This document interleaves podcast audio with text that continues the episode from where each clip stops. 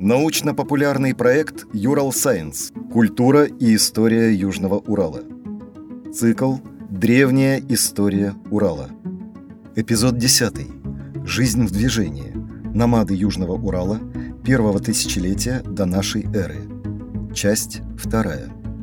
Читает доктор исторических наук Александр Дмитриевич Таиров. В первой части мы говорили о э, хозяйстве кочевников степной зоны Южного Зурали и говорили, что это были а, полностью кочевники. Несколько другой тип хозяйства был у населения лесостепной зоны Челябинской области. Лесостепная зона, а, сказать, вот современная граница степи и лесостепи проходит примерно по а, реке Уй. То есть южнее реки Уй – это степная зона, севернее реки Уй – это лесостепная зона. То есть это вот территория современного Кунашакского, части Красноармейского, а, Аргаясского, а, Каслинского района. Вот это лесостеп. Так а, здесь были полукочевое хозяйство. Как мы можем реконструировать это полукочевое хозяйство? Сказать, ну, прежде всего, это археологические источники. Археологические источники нам говорят, что на этой территории имеется поселение этого времени, имеются укрепленные городища, да, э, встречаются могильники, но достаточно мало, то есть погреб, погребальные памятники. Археологические источники позволяют нам а, в какой-то степени восстановить состав стада. Корова, лошадь, овца. В общем, стандартный набор для кочевников. Но в отличие от степной зоны, у кочевников лесостепи есть постоянные долговременные поселения. Но на этих поселениях очень тонкий культурный слой. То есть тот слой, который образовался в результате жизнедеятельности. И это позволяет археологам предполагать, что эти поселения были обитаемы не в течение всего года, а какой-то короткий промежуток времени. Скорее всего, судя по остаткам, это было зимнее, зимнее время, зимний период. И для того, чтобы реконструировать вот, э, остальные виды хозяйства, остальные э, особенности этого хозяйства, нам приходится обращаться к этнографии. Этнографии тех народов, которые обитают на этой территории. Но это башкиры. Башкиры, которые обитают в этой же зоне, да, это зауральские башкиры, это территория сказать, вот, от Миаса и севернее, да, до границ Свердловской области, часть Курганской области. Эти башкиры вели зауральские башкиры, полукочевой образ жизни, они были полукочевниками, причем а, курганские башкиры, да, они даже прекратили кочевать в 20-х годах 20 -го века.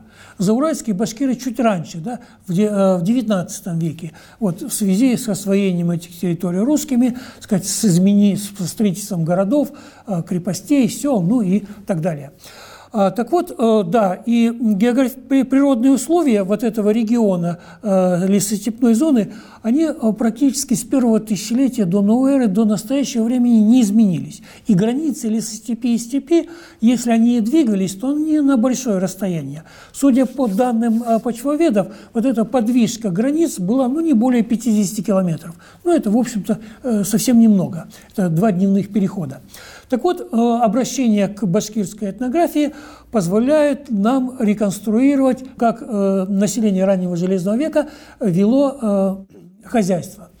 Но население раннего Железного века лесостепной зоны – это несколько археологических культур, да, которые здесь фиксируются. Это Иткульская, Иткульская культура, э, сказать, это предгорная часть Южного Зауралья, да, территория Каслинского и Аргаясского э, районов.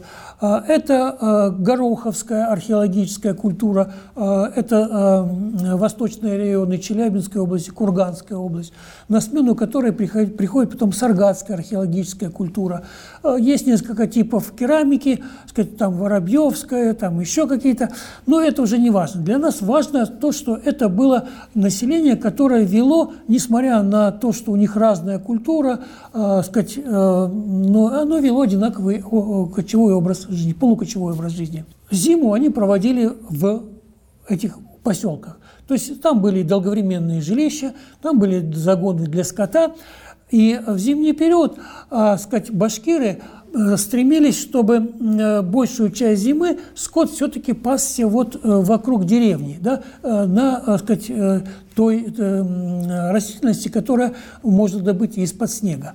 Как только начинала появляться первая трава, скот стремились угнать от деревни – ну, на э, расстоянии там, от 5-7, может быть, чуть больше километров. Для чего угнать? Для того, чтобы та трава, которая выросла летом, весной и летом, она сохранилась до зимы или до поздней осени. Потому что здесь нужно пасти скот. Если мы его будем пасти все лето, то травы не окажется. Как пишут э, источники 18-19 веков, э, башкиры, э, вот, э, допустим, того же Кунашакского нынешнего района, они э, на лето отгоняли скот в предгорье, в горную часть. Да, то есть это вот на территорию сказать, э, Верхнеуфалейского района, Незепетровского района, туда, сказать, э, на все лето отгонялись скот.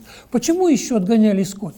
Дело в том, что летом на территории вот восточной части Челябинской области, где огромное количество озер, да, очень много жалящих насекомых.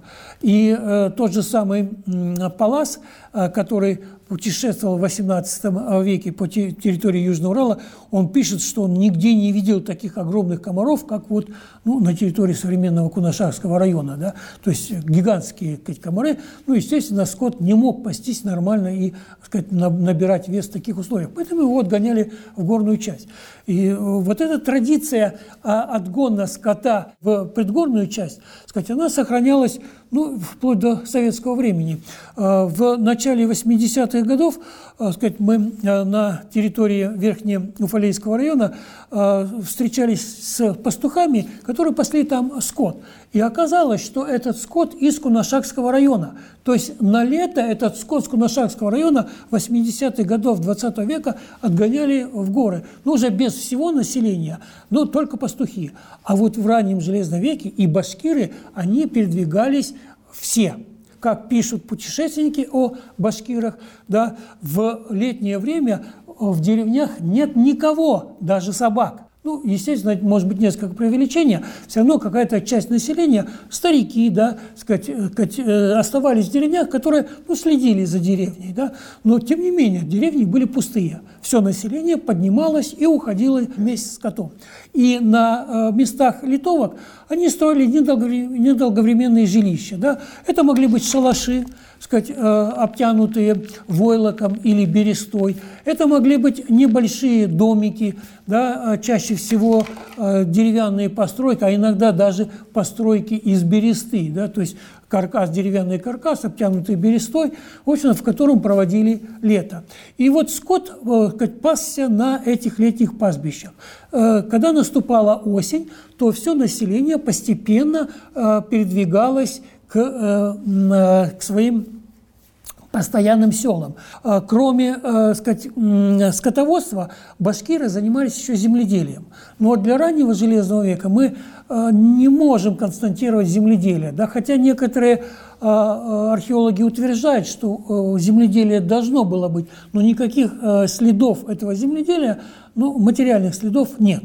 Поэтому это предположительно. Но у башкир было земледелие. Так вот, э, наиболее первыми возвращались те башкиры, э, которые э, вели земледельское хозяйство. Да?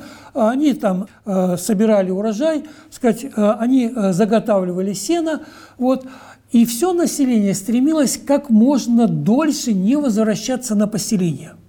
Сказать, не возвращаться. И возвращались тогда, когда уже начинал выпадать первый снег. Вот с первым снегом все население возвращалось на территорию сказать, постоянного обитания, где они сказать, жили опять в домах, скот пасся в окрестностях на той траве, которая сохранилась в течение э, весны и лета. Вот э, такой тип хозяйства. Ну, естественно, к этому типу хозяйства была приспособлена и вся остальная утварь у башкир. Да? Э, так как эти были постоянные перекочевки в течение всего лета, инвентарь должен был быть так же, как и у кочевников степной зоны, э, не бьющимся. Да? И это в основном, опять же, деревянная посуда и кожаная посуда, которая э, активно ими использовались. Это металлическая посуда.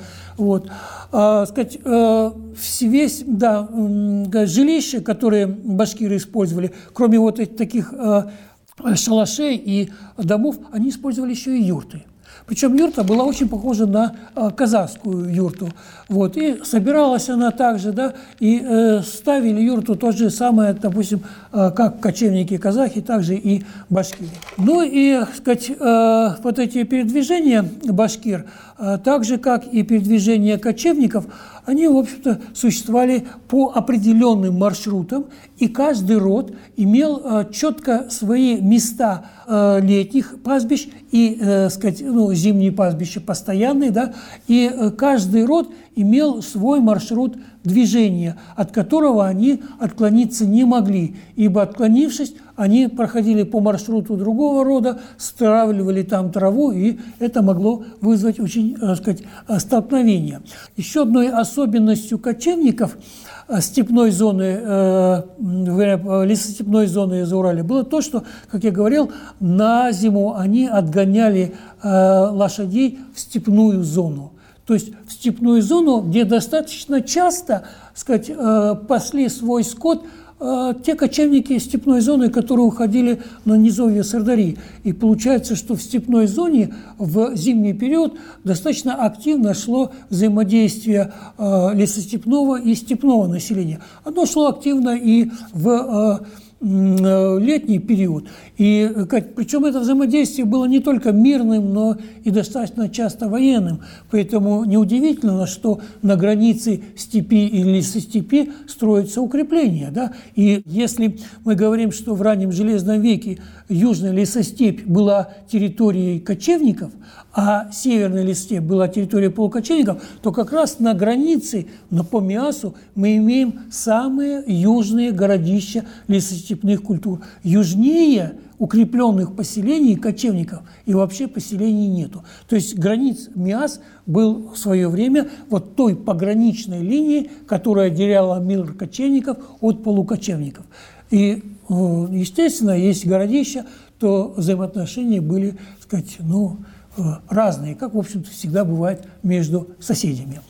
Вот. Ну и, естественно, были столкновения между э, самими э, полукочевниками за пастбища, за летние, за зимние пастбища. Да? Поэтому у них тоже возникает городище, и эти городища мы имеем на реке Багаряк, э, Синара, укрепленное городище, которые служили местом вот даже не жилья, а э, спасением во время вот нападения врага. А еще одна особенность Южного Зураля, получается, что у нас на территории Челябинской области в одно и то же время существовали как бы два э, типа хозяйства, полукочевое и кочевое.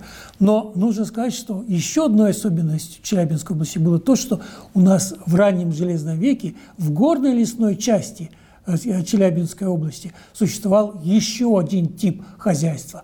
Но если в лесостепи и степи было производящее хозяйство, то есть люди производили э, сказать, тот продукт, который потребляли, то есть разводили животных, то в горно-лесной части, там, где существовала так называемая гамаюнская культура, там было присваивающее хозяйство. Там жили охотники на крупных лесных животных.